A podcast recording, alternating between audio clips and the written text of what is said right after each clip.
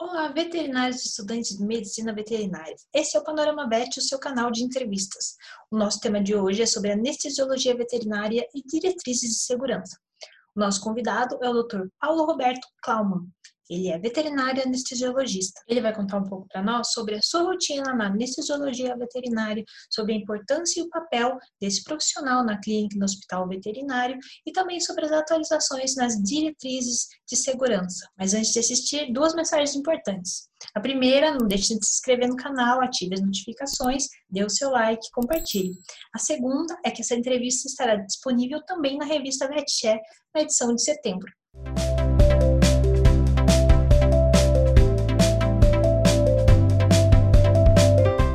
Olá, doutor Paulo, seja bem-vindo ao Panorama VET. Olá, doutor Paulo. Olá, tudo bem com vocês? Agradeço muito a, o convite e a oportunidade de estar aqui hoje compartilhando algumas, algumas ideias e algumas informações com vocês. Nós que agradecemos. E para iniciar, eu gostaria que o senhor contasse um pouquinho da sua formação e rotina clínica. Certo, eu sou médico veterinário formado pela Universidade Federal do Paraná, aqui em Curitiba. E a minha formação profissional praticamente foi toda dentro da universidade. Eu fiz depois tive a oportunidade de fazer mestrado e doutorado também pela Universidade Federal. E nessas caminhadas aí pela vida, eu também tive a oportunidade de fazer especialização na minha área, que é a área de anestesiologia, né? Então eu tenho uma especialização pelo Instituto PAV lá de São Paulo, na área de anestesiologia veterinária. E também ao longo da, da minha caminhada aí dentro da anestesiologia, que é a minha área de interesse, eu também tive a oportunidade de escrever um livro e alguns capítulos de outros livros aí voltados para anestesiologia, principalmente para a área de anestesia regional, que eu acho que é a minha grande paixão dentro da anestesiologia. A gente comenta que a anestesia regional é uma especialidade dentro da especialidade da anestesia, né? Então é, é, é basicamente essa minha formação e atualmente eu trabalho no Hospital Veterinário Clinivet, também aqui em Curitiba. Sou responsável pelo serviço de anestesiologia e controle da dor, é, desde a minha época de graduação, né? Então, entrei na, no hospital basicamente como estagiário e lá fiquei, montei o meu serviço de anestesiologia então nesse hospital e presto serviço então desde 1997 até agora 2020 que a gente já está, né? Então, são alguns anos de estrada aí trabalhando com anestesiologia veterinária de pequenos animais. Ah, perfeito. Até sobre a anestesia regional, né, que é o nome, é, a gente vai fazer mais perguntas para frente. Mas para começar, né, entrar no nosso tema aqui, a primeira pergunta é, são sobre as diretrizes da American Animal Hospital Association, né, é, que teve atualizações esse ano são diretrizes que não são obrigatórias, mas é, é interessante que o, que o veterinário, que o anestesiologista, ele siga né, algumas diretrizes. Então, eu queria que você comentasse essa importância da, das diretrizes e as atualizações desse ano. É, essas diretrizes, esses guidelines, eles não, na verdade, não é de agora, né? Eles já vêm acontecendo já há algum tempo, na tentativa justamente de padronizar o atendimento atendimento médico veterinário nas mais diversas especialidades. E dentro da anestesiologia, nós tivemos um guidelines em 2018, publicado pela Associação Australiana de Medicina Veterinária. Foi um guideline bem interessante, é bastante completo também, né? E agora nós tivemos esse guidelines aí de 2020 da Associação Americana, né, fazendo algumas complementações e algumas atualizações. Então, esses guidelines nada mais são do que guias ou diretrizes para que a gente possa direcionar o nosso serviço. E por que direcionar o nosso serviço? Porque nós temos uma taxa de mortalidade perioperatória em, em medicina veterinária bastante expressiva. Né? Só para vocês terem uma ideia. Entre cães e gatos, nós temos uma mortalidade de mais ou menos 1,3%, 1,2%. Tá? Então, uma mortalidade ainda perioperatória acima de 1%. Né? Então, de cada sem anestesias que nós fazemos, nós perdemos um paciente, teoricamente. Né? E essa mortalidade, quando comparada à realidade da medicina, né, do que é realizada em seres humanos, é uma realidade muito diferente. Para seres humanos, a gente tem aí uma perda a cada 50, 100 mil anestesias. Né? Então, por que, que na medicina veterinária nós perdemos tantos pacientes? Por que, que na medicina né, dita humana, a gente não perde tantos pacientes. É, então, essas diretrizes, elas vêm justamente para tentar direcionar o nosso serviço e tentar fazer com que o médico veterinário que trabalha com o serviço de anestesiologia, ele tenha uma rotina, uma sequência de trabalho. É, e essa sequência de trabalho, ela fica muito bem caracterizada nesses dois últimos guias que foram lançados, que eu comentei, de 2018 e de agora essa atualização de 2020. Então, acho que talvez o ponto-chave que tenha né, nesses guias e o que é, essas instituições estão tentando fazer com a anestesiologia veterinária é justamente criar um trabalho de continuidade. O que acontece muitas vezes é que o anestesiologista ele é volante, e ele vai para uma entidade, um hospital, uma clínica prestar o serviço e ele chega lá já com uma situação montada, existe, já existe um contexto, né? E ele acaba pegando aquele contexto em andamento, né? Aquele bonde andando. Né? O que eu vou fazer a partir daqui? Então ele tenta adaptar a, o seu trabalho frente àquele contexto e depois ele acaba seguindo seu, sua rotina para uma outra instituição, uma, um outro estabelecimento e acaba deixando aquele paciente para o contexto anterior. Né? Então, esses guias, eles pegam muito nisso, eles falam da continuidade, da necessidade do veterinário anestesiologista se posicionar como médico perioperatório e ele trabalhar com começo, meio e fim. A anestesia ela começa em casa, né? da forma como o paciente vai ser trazido ao hospital e a forma como vai ser conduzido a partir dali. Né? Então, é basicamente essa continuidade do serviço e também o protocolo individualizado, né? Então, o anestesista ele precisa entender aquele paciente, aquele contexto e estabelecer qual vai ser a melhor anestesia. A gente ouve muitos tutores chegar no hospital e dizer: "Não, eu trouxe aqui para limpar o dentinho, mas eu quero que seja feita anestesia inalatória". As pessoas ainda têm essa ideia, né, de que a anestesia inalatória é a mais segura, a mais moderna. A gente sabe que hoje em dia isso não é mais verdade, né?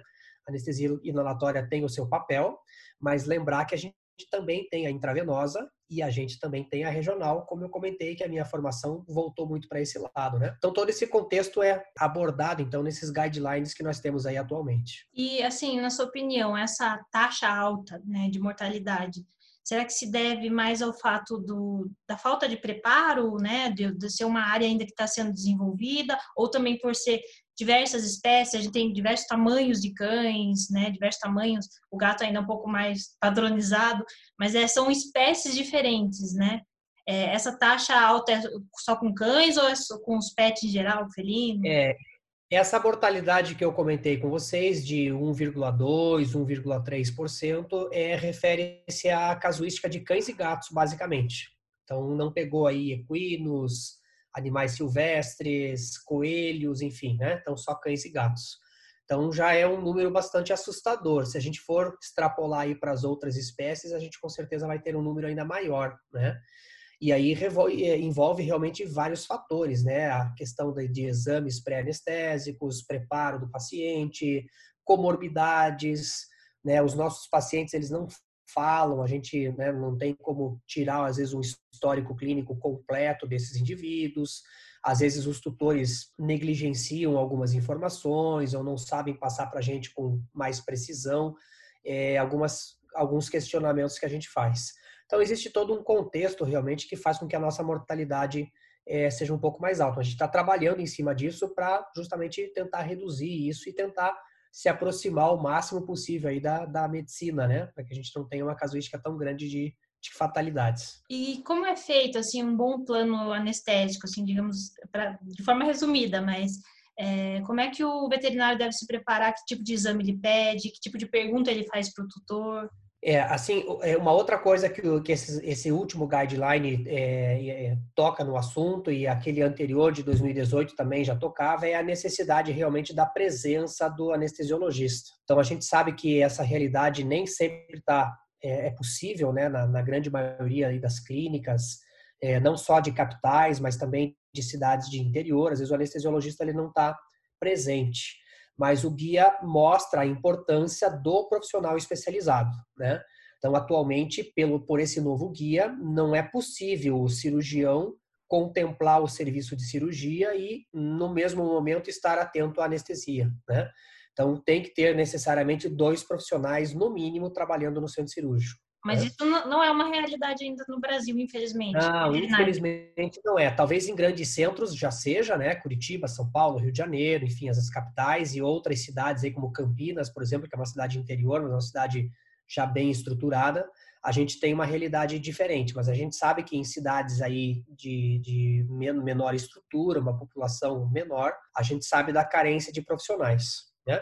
E aí a gente sabe que o trabalho do anestesiologista ou do, da, da, pessoa que vai é, conduzir a anestesia é um trabalho, como eu falei para vocês, ele, ele, ele tem que ter uma continuidade. E, e, e, atualmente esse trabalho já começa em casa com o tutor. Né? Algumas informações já são passadas para o tutor já para o pré-operatório, por exemplo, a questão do jejum. Então, antigamente se trabalhava com jejum de 12 horas. Hoje em dia nós trabalhamos com jejum de sólidos aí de 4 a 6 horas apenas. A gente sabe que o, o jejum muito prolongado, ele predispõe ao paciente ter refluxo gastroesofágico durante a cirurgia, ele predispõe o indivíduo a ter eventualmente vômito no pós-operatório. Então, o jejum muito prolongado ele não está não tá mais indicado. E a restrição de líquidos também, a gente praticamente não faz mais restrição de líquidos, é zero horas de restrição de líquido. Então, o paciente já vem com preparo diferenciado, né? É uma questão que esse guideline que, é, abordou agora sobre essa questão de preparo é manejo de ansiedade. A gente sabe que muitos pacientes veterinários são extremamente ansiosos. É, existe aquela síndrome de separação quando eles se afastam da presença do tutor ficam muito nervosos num ambiente diferente, ambiente hospitalar tem cheiro diferente, pessoas, barulho que eles não conhecem. Então esse guide já, já comenta sobre a eventual prescrição para esses animais mais é, é ansiosos, a gabapentina para os felinos, para que eles já venham num nível de ansiedade já um pouco mais controlado, e a trazodona para os cães, que o nome comercial é o Donarém, né? Então, são medicações que entraram aí no nosso arsenal farmacológico agora em 2020. O guia também comenta sobre a questão das medicações de uso contínuo, né? O que, que nós precisamos manter como medicação, é, por exemplo, para doença cardíaca, para doença endócrina, e o que nós temos que é, pedir para que o tutor não dê no dia da cirurgia. Né? É, e também, acho que por último, que vale a pena a gente contextualizar é a questão dos exames pré-anestésicos, né? a importância desses exames. Né? Então, a gente sabe que muitas comorbidades ou eventualmente doenças subclínicas elas podem ser é, avaliadas e eventualmente até observadas é, nesse momento de exames. Né? Então, solicitar um hemograma para ver se tem uma anemia, é, um bioquímico básico para ver a função renal, função hepática, uma glicemia para ver se esse paciente não é diabético, né? E dependendo do, da idade do indivíduo, do, do, da, da, situação que a gente avalia, eventualmente radiografias de tórax, ultrassonografia, ecocardiografia. Então, você vê quantos exames a gente tem disponível hoje, né? E como a, a especialidade da, da anestesiologia é dependente da evolução das outras especialidades. Então, é, o ecocardio, hoje em dia, é um exame que na, na rotina nossa aqui do hospital que eu trabalho, nós temos ecocardiografia marcadas por, por hora. Então, o dia todo, todos os dias nós temos exames. Então não, tem mais, acho que, desculpa para dizer que não, não dá para fazer, enfim, né? Então acho que tem que fazer a indicação desses exames e, e mostrar para o produtor a, a importância de se realizar esses exames para que o paciente possa chegar então para o ambiente cirúrgico propriamente dito da melhor forma possível com o melhor preparo realmente para que a gente possa passar por esse período aí de cirurgia e anestesia da melhor forma possível. E isso para qualquer tipo de cirurgia, mesmo que seja um animal jovem que vai castrar, é importante a gente fazer esse, esse tipo de. É, é importante ressaltar também que não dá para a gente solicitar para um animal de 10 meses, um ano de idade, submetido a uma orquiectomia, e a gente vai pedir hemograma, creatinina, glicemia, ALT, fosfatase alcalina, ecocardio, eletrocardiograma. Fica muita coisa, né? Então, uma cirurgia que tem um determinado valor, um determinado custo produtor, a gente pode duplicar ou triplicar esse valor pela solicitação dos exames. Então, acho que o médico veterinário tem que ter um pouco de bom senso também na solicitação desses exames, né?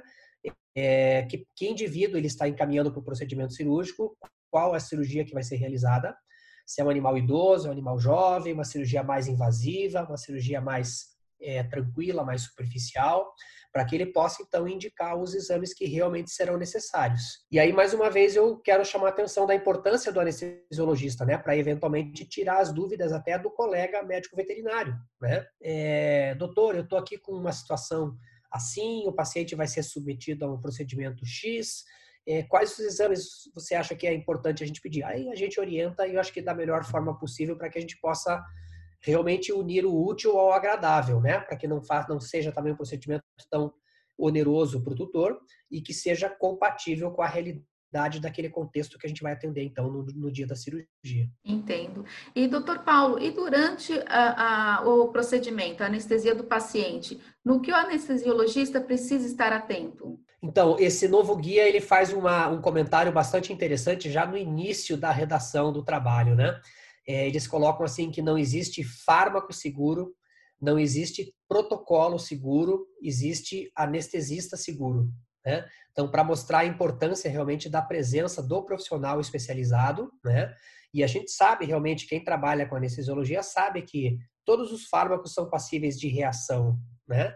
Então, existem drogas que podem causar reação alérgica. Então, o profissional tem que estar atento a toda essa condição aí para que ele possa entender a, a homeostasia, né, a homeostase do paciente, para que ele possa é, intervir em situações em que ele considere que o paciente está numa situação um pouco mais crítica. E aí entra muito a questão da monitorização, né? Por isso a necessidade da presença do anestesista. Então, como é possível, né, o cirurgião estar focado no seu trabalho, né, de diérese, hemostasia e síntese, que são os princípios básicos da cirurgia, e ao mesmo tempo estar atendendo uma pressão arterial baixa, uma hipotermia, enfim, né, as condições que a gente pega durante o procedimento cirúrgico na parte da anestesia.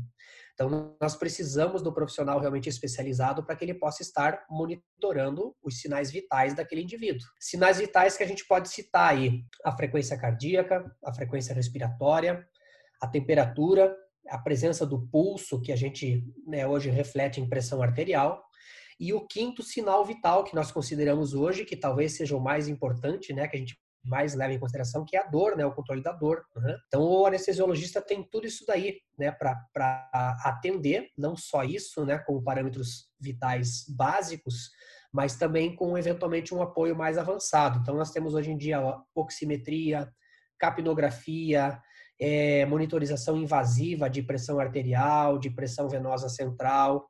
Existem índices de perfusão, como índice de, de, índice de perfusão, índice de variação pletismográfica. Então, o anestesiologista ele consegue trabalhar com a monitorização desse indivíduo durante o procedimento, com uma série de parâmetros que vai guiar o trabalho dele, né? O que aquele, aquele indivíduo precisa durante o ato anestésico para que ele possa manter as suas funções orgânicas dentro da, da, da, da faixa mais normal possível que a gente possa atender. Ah, e no pós-operatório, quais são os cuidados, os principais cuidados ah, do, do, anestesiologista? Então, é, é, como eu havia comentado com vocês, né, a questão daquela continuidade do serviço, né? Então, o anestesiologista, ele atualmente, ele é responsabilizado é, por todo o período em que o paciente está sob ação de fármacos. Então, se ele fez uma determinada droga que tem um período de ação de duas horas, ele é responsável por aquele período. Se ele elegeu para o protocolo uma droga que tem um período de ação de 12 horas, ele será responsável por aquele paciente durante o período que ele está sob efeito desse fármaco. Né? Então a gente começa a perceber a, a, responsabilidade do anestesiologista como realmente esse médico perioperatório, não como anestesista propriamente dito. Né? E o que a gente vê muitas vezes na rotina é aquele anestesista que chega no hospital, na clínica, executa o seu serviço ali de transoperatório e ao final do procedimento muitas vezes até deixa o paciente com intubação orotraqueal ou com alguma condição né, que ainda não está estável e acaba saindo para atender uma outra demanda, né? Então, a importância desse profissional estar é, presente. Nós temos aí alguns trabalhos que mostram que as principais complicações elas acabam se manifestando no período pós-operatório.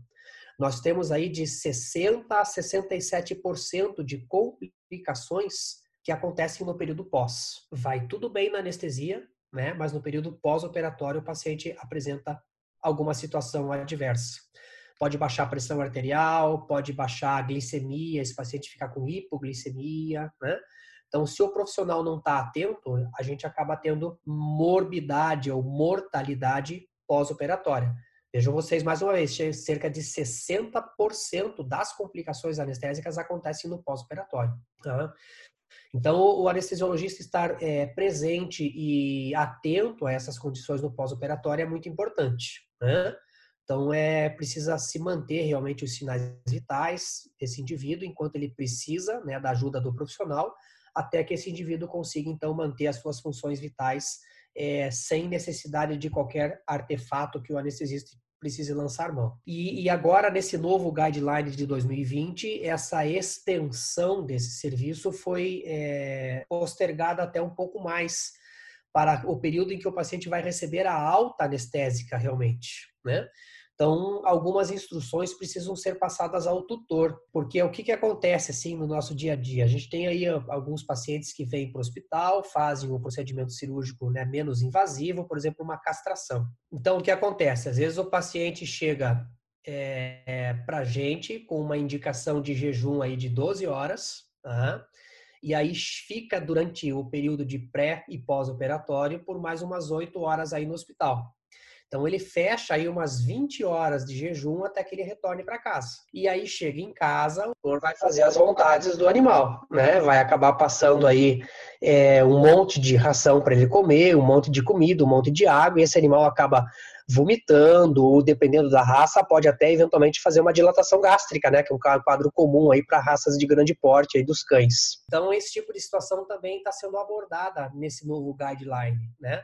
Para que o anestesiologista ele passe algumas informações, então, para que o tutor tenha um, uma determinada ideia de como conduzir esse, esse pós-operatório imediato. Então, é importante salientar para que o tutor não forneça uma superalimentação para esse indivíduo quando ele retornar para casa, né? Oferecer é, metade da porção que esse paciente está acostumado a receber, esse indivíduo está acostumado a receber na, na, naquele horário, né? É, não a porção habitual. Lembrar que o apetite pode ficar reduzido nas primeiras 12 até talvez 24 horas de pós-operatório. Tem alguns cãezinhos que ficam mais enjoadinhos e não querem comer nesse período, é normal, né? Assim como aqueles que, como eu comentei, chegam em casa e querem devorar tudo que vem pela frente. Então, são os dois extremos para a gente tomar cuidado. Lembrar que alguns pacientes eventualmente podem chegar em casa assim um pouco mais cansados, né, com aquela vontade de só se aninhar ali no seu travesseirinho, na sua almofada e tirar mais um soninho, que isso também pode acontecer. Então, o paciente ficar um pouco mais sonolento nas primeiras 12, 24 horas também precisa ser informado ao tutor que é normal, né? E que é para aqueles procedimentos onde o paciente precisou ser entubado, né, para garantir a permeabilidade da sua via aérea e receber o anestésico inalatório, enfim, todo aquele cuidado de transoperatório, que esse tubinho que a gente passa pela traqueia pode eventualmente irritar a garganta. Então é comum alguns pacientes acabarem tendo uma tosse leve, que pode durar aí de um até dois dias. Né? Então, passando essas informações para o tutor, ele vai se sentir mais confortável e mais tranquilo de chegar em casa com o seu pet e avaliar o contexto que ele tem então na sua residência. Ah, isso aqui que está acontecendo, o doutor lá já me falou que podia acontecer mesmo, ele tinha razão. Então, acho que esse manejo extensivo ao lar evita uma série de, de problemas de pós-operatório, de, justamente de comunicação, né? De eventualmente depois o tutor retornar, é, dizendo que o animalzinho não está bem, que foi liberado, ainda estava anestesiado. Então, para justamente evitar todo esse, esse contratempo aí de informações. Então, o anestesista que está mais centrado e está mais focado no seu trabalho e está de acordo com as novas diretrizes, então, desse guideline de 2020, ele vai já passar essas informações para justamente fechar todo aquele ciclo de continuidade que eu havia comentado no início da nossa conversa, né? Então, a anestesia, ela tem começo, meio e fim. Então, o começo é lá em casa, né, quando o paciente vai ser preparado para o jejum, e o fim agora voltou para casa. Não é somente aquele período restrito, né, do hospital, né? Então, se veja como eh, passou a ser significativa a importância do anestesiologista, justamente como eu comentei, desse médico perioperatório. Né? E aí, por último, talvez comentar também com o tutor, para que ele entre em contato com a clínica, com o hospital, ou até mesmo com o próprio anestesiologista, em situações em que o apetite não se normaliza nas, após as primeiras 24 horas, né? onde o paciente evolui de uma tosse leve para eventualmente uma tosse mais produtiva, progressiva ou uma tosse um pouco mais úmida, né, com secreção, ou se esse paciente eventualmente tem alteração de comportamento ou do seu nível de consciência. por um período mais prolongado também do que aquelas 12, 24 horas que a gente comenta que o paciente fica um pouquinho mais enjoadinho. Então, acho que fechando essas informações para o tutor, a gente fecha todo esse ciclo perioperatório e a gente tem a tendência, então, de ter um, um trabalho um pouco melhor conduzido, né, baseado em normativas, e tentar baixar essa nossa mortalidade aí veterinária que é absurda, né? A gente precisa urgentemente reduzir então essa taxa de mortalidade perioperatória que está nas publicações. Se nós formos pegar aí revistas científicas sobre o assunto, a gente vai ver aí trabalhos publicados que citam essa mortalidade no Brasil, na Europa, nos Estados Unidos, né? Então não é um problema nosso. Talvez seja um problema mundial aí que a gente precisa conduzir de uma forma mais atenta. É verdade, doutor Paulo, é um número bastante alto mesmo, né? É assustador. E nesse caso, é correto dizer que toda anestesia apresenta riscos? E em quais casos o risco ainda da anestesia ainda é maior? Com certeza, toda anestesia envolve risco a gente que trabalha com isso diariamente, a gente vê que às vezes o paciente vem é, para um simples exame de imagem, um raio-x, uma ecografia, em que ele precise, né, pelo seu grau de estresse, agressividade ou ansiedade, ele precisa ser sedado ou anestesiado, né? E aí é um paciente, como eu falei para vocês, às vezes ele vem com um jejum mais prolongado, ou é um paciente que tem uma comorbidade que não está manifestando clínica, né? Uma doença cardíaca, ou eventualmente uma insuficiência hepática que acabe retardando o metabolismo das drogas.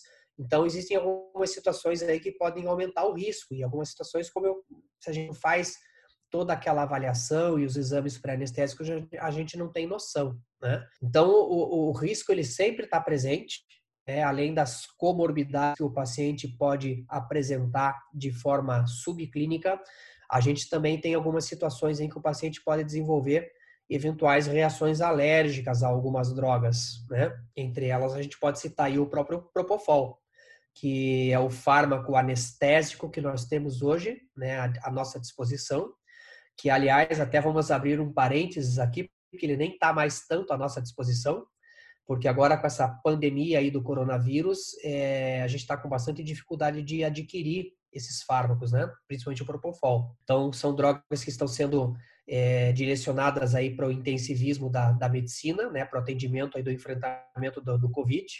E para nós veterinários aí ele ficou um pouquinho mais restrito e quando a gente consegue comprar, ele está custando aí de 5 a 6 vezes até 10 vezes o seu preço habitual. Então tá, tá bem difícil da gente conseguir trabalhar aí na rotina, manter a casuística de atendimentos não urgentes, né, e os, os atendimentos emergenciais para que a gente possa conduzir então as nossas anestesias. Mas voltando um pouco então à questão do risco, né? Então todo procedimento envolve risco, sim. O propofol é um fármaco que pode causar reação alérgica em alguns indivíduos. Então a gente sabe que é, extremos de idade podem complicar também ou agravar o índice de complicações, né? Os pacientes muito jovens, abaixo de dois meses de idade, os pacientes muito idosos, acima de 10, 11 anos de idade, aqueles que já apresentam comorbidades, insuficiência cardíaca, insuficiência renal, são os pacientes que a gente tem que tomar um pouco mais de cuidado. Né? E também com relação ao porte físico né, desses, desses indivíduos. A gente tem aí, é, entre os felinos, a gente não, não vê tanta variação de conformação física, mas entre cães é realmente bastante assustador né? a gente ter aí um chihuahua de um quilo e meio e um dog alemão de 70 quilos. Né? E a anestesia desses indivíduos é completamente diferente. Né? E os trabalhos científicos mostram realmente que esses pacientes de porte físico menor, eles são mais complexos realmente para anestesia, eles são mais passíveis de complicações. Então, acho que talvez aí os extremos da idade, a, o porte físico e a presença de comorbidades aí são os principais fatores que a gente pode enumerar é, como é, situações em que a gente pode aumentar aí o risco de, de problemas aí na, na anestesia. Ah, é incrível mesmo, né? Porque eu mesmo tenho um pastor de 60 quilos, né? aí passa perto dos pequenininhos, né? Fica uma coisinha bem é. pequenininha. É, e agora falando então sobre os tipos de anestesia, né? Que existem, existe a anestesia geral e local, não sei se é a mesma coisa que a regional, que até você falou que está se especializando na é, na regional, né? É, as que tem hoje disponível, né? Que você comentasse as que tem hoje disponível para medicina veterinária e por que que você está é, se especializando na regional? Então, é, existe diferença entre essas técnicas anestésicas e durante muito tempo nós trabalhamos com anestesia geral, né? A gente tinha aquela ideia de que o paciente é, não sentia dor durante o procedimento se ele estivesse em plano profundo. Mas a gente sabe que a dor é uma experiência sensorial e emocional desagradável relacionada a um dano tecidual, né? Esse é o conceito que nós temos de dor. Só que a gente tem que entender que o sistema nervoso não, não, não, não trabalha dessa forma, né? É, o sistema nervoso não sabe assim, ah, passei a faca no meu dedo, cortei o dedo, doeu. É, existe uma série de alterações é, que acontecem tanto na periferia, com liberação de mediadores inflamatórios, que vão causar uma reação, vão sensibilizar nervos periféricos, e aí esses nervos periféricos vão levar essa informação para o cérebro fazer o processamento. Né? Então, a ideia da anestesia antiga que nós tínhamos é que se nós desligássemos o cérebro, o indivíduo não perceberia a dor. É, isso, em parte, tem um certo fundamento, mas a gente sabe atualmente que apesar de nós desligarmos a percepção da informação dolorosa, todo aquele processamento da informação está acontecendo na periferia, né? Então gerou uma lesão tecidual, gerou um extravasamento de mediadores inflamatórios, gerou excitação de nervos periféricos e transmissão de informação, né? Então é aí que entra a, a, o manejo nosso atual de, de, de analgesia e, o, e aonde entra o contexto então da anestesia regional. Porque a gente sabe que o sistema nervoso central ele reage dependendo da quantidade de informação que chega da periferia. Então, quanto maior é a carga de informações que está sendo gerada na periferia, maior será a reação do sistema nervoso central, dizendo que aquilo está doendo muito. Né? Se nós pudermos ter alguma ferramenta que bloqueie a transmissão da informação para o sistema nervoso central, o sistema nervoso central vai falar: opa, lá embaixo está tranquilo, eu também posso reagir de uma forma mais tranquila. E aí entra a anestesia regional, que quando nós injetamos um anestésico local ao redor de um nervo periférico, nós estaremos justamente bloqueando a transmissão da informação para os centros superiores de, de modulação dessa informação. Né? Então, com isso, nós bloqueamos é, parte de, dessa hiperexcitabilidade do sistema nervoso central. Então, hoje a gente sabe que existem várias vias por onde a informação será é, levada para o sistema nervoso central e nós temos vários fármacos que podem ser utilizados, então, com uma atividade antagonista nessa informação, que é o que nós chamamos de analgesia multimodal. Né? Então, associar várias drogas com potencial analgésico para que elas atuem em diferentes pontos do sistema nervoso, bloqueando a excitabilidade do sistema nervoso central. Então, a gente sim tem basicamente anti-inflamatórios, opioides e anestésicos locais como tripé básico de qualquer protocolo anestésico, né, o analgésico. E a gente sabe hoje que a cetamina tem um potencial analgésico, a gente sabe que a gabapentina, pré-gabalina, é, magnésio, então, enfim, existem vários fármacos aí que a gente considera adjuvantes que podem ser incorporados, então, nesses protocolos de, de analgesia. Então, atualmente a gente brinca assim que quando a analgesia é bem feita, qualquer cantiga de ninar faz o paciente dormir. Né? Essa é uma frase de um médico que eu não sei o nome dele, né? Não vou poder dar o crédito para a pessoa que falou isso. Essa frase não é minha, mas eu achei muito interessante porque é exatamente um resumo do que a gente faz atualmente. Né? Então, aquela história que o tutor chega lá no hospital pedindo para fazer anestesia inalatória, porque a anestesia inalatória é a mais moderna, isso não existe, porque a anestesia inalatória ela basicamente vai desligar a percepção mas toda a informação está sendo gerada na periferia. Então, o nosso trabalho hoje é bloquear essa informação para que essa informação não chegue no sistema nervoso central. Então, a analgesia é o pilar mais importante que nós temos aí dentro da, da anestesiologia moderna. Né? se a analgesia for bem conduzida, o paciente pode até ficar acordado num transoperatório. Então, se o paciente é colaborativo, É, dentro da, da, minha rotina aqui da anestesiologia que eu, que eu presto ao hospital veterinário que eu trabalho, é, existem alguns pacientes colaborativos que nós não anestesiamos. A gente simplesmente faz um protocolo de tranquilização para ele ficar mais calmo. Executamos uma técnica de anestesia regional para que a gente bloqueie a, a, transmissão da informação e esse paciente, em algumas situações, ele fica acordado no transoperatório. Tá? Então, pensem vocês a, a, o número de, de complicações que eu tenho no transoperatório. Nenhum. Né? Eu não, não injetei de forma sistêmica nenhuma droga que possa causar baixa da glicemia, baixa da pressão arterial, depressão respiratória, nada disso. Então, simplesmente é manter o paciente calmo durante o procedimento, né? E a anestesia regional produziu o seu efeito. Então, hoje a gente tem, assim, a, anestesia geral e a anestesia regional muito bem caracterizadas. Dentro da anestesia geral, a gente tem técnicas de anestesia por gases, que é anestesia inalatória, e a gente tem técnicas onde a gente faz a administração dos fármacos pela via intravenosa. Então, a gente tem a anestesia total intravenosa, a inalatória e a regional. Aí vocês podem me perguntar assim, qual dessas três aí que é melhor? Nenhuma delas. Né?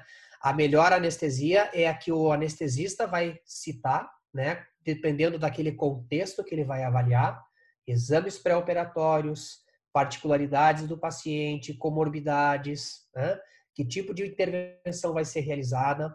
E aí o anestesista é que vai dizer se a inalatória vai ser boa, se a intravenosa vai ser boa, se a regional vai ser legal, e aí ele vai montar o protocolo anestésico. Então, por isso que eu comentei, né?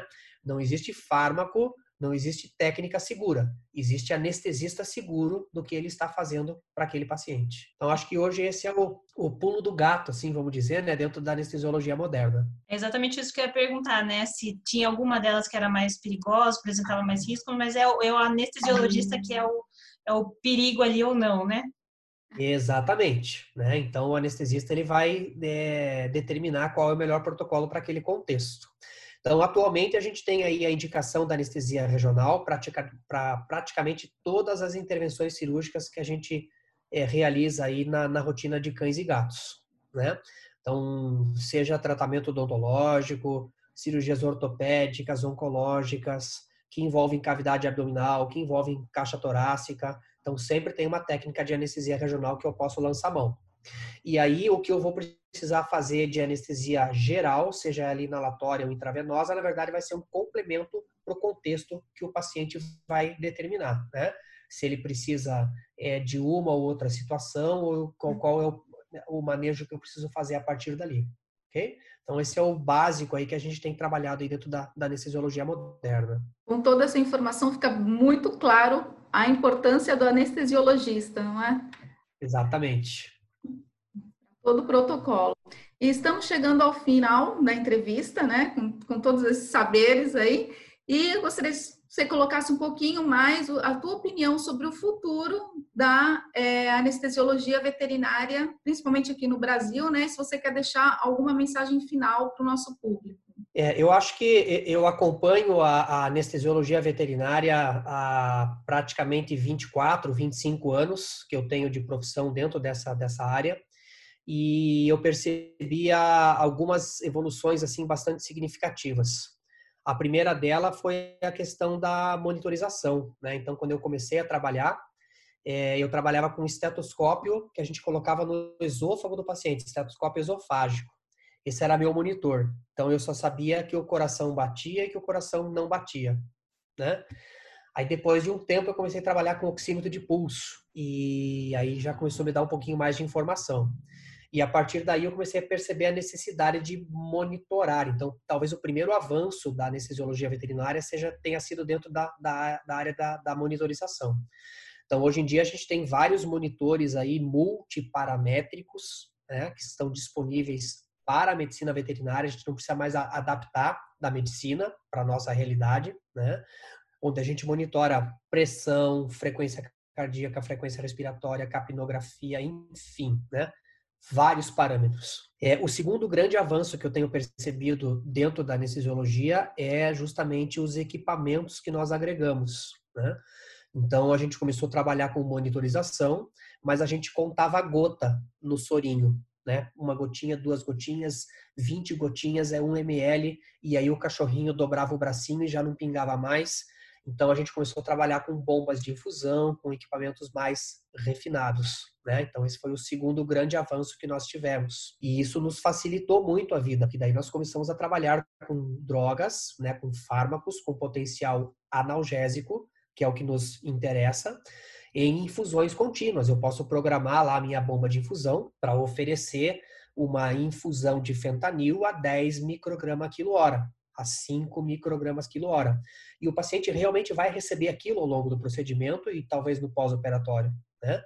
Então, trabalhar com recursos, com tecnologia, com equipamentos foi o segundo avanço aí que a gente percebeu. E talvez a terceira onda de avanço que eu possa é, citar para vocês agora é o avanço dentro da anestesia regional, né?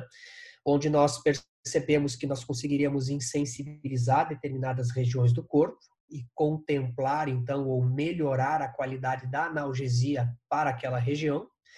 E nós percebemos que essas técnicas de anestesia regional, elas podem ser úteis também para o pós-operatório. Então vejam vocês que na década passada nós trabalhávamos com um anestésico local chamado lidocaína. Todo mundo conhece. Que me dava um período hábil de analgesia de duas horas. Passava o efeito. Okay? Aí a gente começou a trabalhar com bupivacaína, com ropivacaína, que são anestésicos locais que me dão de 8 a 12 horas de analgesia. Já começou a melhorar. Né? E aí, mais recentemente, nós começamos a perceber que é, se nós associarmos alguns outros fármacos com esse anestésico local mais moderno, bupivacaína, por exemplo, eu consigo prolongar o efeito analgésico da bupivacaína por até 24 horas. Então, só para vocês terem uma ideia, se eu pegar um frasquinho de bupivacaína e colocar um pouquinho de uma outra droga chamada dexmedetomidina nessa, nessa nesse fármaco que fizer uma associação das duas drogas, eu consigo fazer o meu anestésico local passar de 8 para 24 horas de ação. Já melhorou muito, né? Porque nesse período o meu paciente não vai precisar de um resgate analgésico com tramadol, com morfina, com o que quer que seja. Então já começamos a evoluir. E agora, mais recentemente, nos últimos três, quatro anos, talvez, a gente tem já começado a ter acesso a catéteres tá? que podem ser instalados em determinadas regiões, por exemplo, no plexo braquial. Tá? Eu vou fazer uma cirurgia de um membro torácico, eu instalo um catéter guiado pela ultrassonografia e eu deixo o meu catéterzinho lá para o pós-operatório. A hora que o meu paciente começa a manifestar sinais de dor, ao invés de eu fazer injeção intramuscular, analgésicos pela via sistêmica, que às vezes fazem o paciente vomitar, fazem o paciente se sentir mal, eu simplesmente infiltro uma dosezinha baixinha de anestésicos somente ali no plexo. Então, talvez a terceira onda de evolução da anestesiologia eh, veterinária seja a, a prática realmente da anestesia regional cada vez mais presente e que essa anestesia regional ela seja contínua para o pós-operatório, né? ela seja estendida para o período pós-operatório. Então, nós não só simplesmente infiltrar o anestésico local ali no momento do procedimento cirúrgico, mas eventualmente deixar então um, um artifício, como, como eu falei, o catéter, para que a gente possa depois fazer infiltrações seriadas aí de, de analgésicos no período pós-operatório e evitar por completo a via sistêmica, fazer analgesia somente local. Então tem um campo de trabalho aí bastante amplo, bastante interessante aí para a gente evoluir é, dentro dessa área e é um futuro bastante promissor. A anestesiologia realmente é um campo bastante curioso e apaixonante, né, para a gente poder trabalhar, porque não existe fórmula perfeita, né? A gente que vai determinar o que vai ser trabalhado naquele indivíduo e depois acompanhar o paciente se recuperando sem dor, tranquilo, comendo, bebendo, né, no pós-operatório, talvez seja o maior pagamento que a gente possa ter e é, é muito gratificante trabalhar dessa forma. Tem razão, é um mundo de conhecimento que eu acho que daria outra faculdade só na anestesiologia, né? Exatamente, com certeza. É verdade. Eu mesmo, né, eu fico bem preocupada depois de uma cirurgia, do... eu tenho quatro cães, né? Sempre que tem uma cirurgia, eu já fico preocupada no jejum, no durante, no pós. É, por isso a importância, então, dessa continuidade do trabalho, né? Uhum. E, como eu falei, a anestesia tem começo, meio e fim. Começa em casa e vai terminar em casa pelo novo guideline de 2020. É verdade. Essa informação que é dada ao tutor é muito rica, né? É. Para que ele possa seguir um protocolo certo, né? E às vezes até nem se desesperar, né? Porque eu também sou mãe de duas meninas, né? e eu sei como que é. É, e a gente comenta sempre na rotina que o, o, tutor bem informado é um tutor que não reclama, que não vai dar trabalho para a gente no pós, né? Porque a gente tem que se colocar no local da pessoa, né? Às vezes a pessoa é, é, advogado, é engenheiro, ele é de uma área completamente diferente. E aquilo que aos nossos olhos pode parecer normal, poxa, mas como é que a pessoa não sabe disso? Né? Para nós é normal, mas para aquela pessoa é um mundo completamente diferente. Né? Como administrar um fármaco, né? um, um antibiótico no pós. Então, acho que esse tutor bem informado, e agora ainda mais né, com, com esse trabalho do, da anestesia de 2020, é, o tutor vai sair ainda melhor informado do hospital e com certeza ele vai sair muito satisfeito com tudo que vai ser realizado, então, para melhorar a qualidade de vida, a saúde e o bem-estar do seu pet. E para poder cobrar também, né? Porque daí ele vai atrás de um veterinário que esteja bem preparado e quem não está bem Exatamente. preparado ou sai do mercado ou se prepara, né? Exatamente. A gente está evoluindo e o mercado ele é seletivo mesmo, né? Vai ficar só realmente quem prestar um bom atendimento, um bom trabalho. Verdade. Então, a gente gostaria de agradecer essa entrevista maravilhosa, né? Essa, Agradecemos sua... imensamente. Exatamente. Está sempre bem-vindo, né? Em outras oportunidades, outros temas. Sim, que bom. Eu que agradeço a participação e a oportunidade de estar aqui para é, conversar um pouquinho a respeito dessa especialidade que eu que eu já desenvolvo há tantos anos, que realmente é a minha paixão, me identifiquei muito com isso, né? desde que eu tive a oportunidade de começar a estudar anestesiologia. É, agradeço essa oportunidade e espero que realmente que a gente tenha aí mais, mais outras oportunidades aí para estar junto. Fico sempre à disposição de vocês. Com certeza teremos. Tá ótimo, doutor Paulo. Muito obrigada. mais uma vez. Até logo. Abraço a todos. Abraço.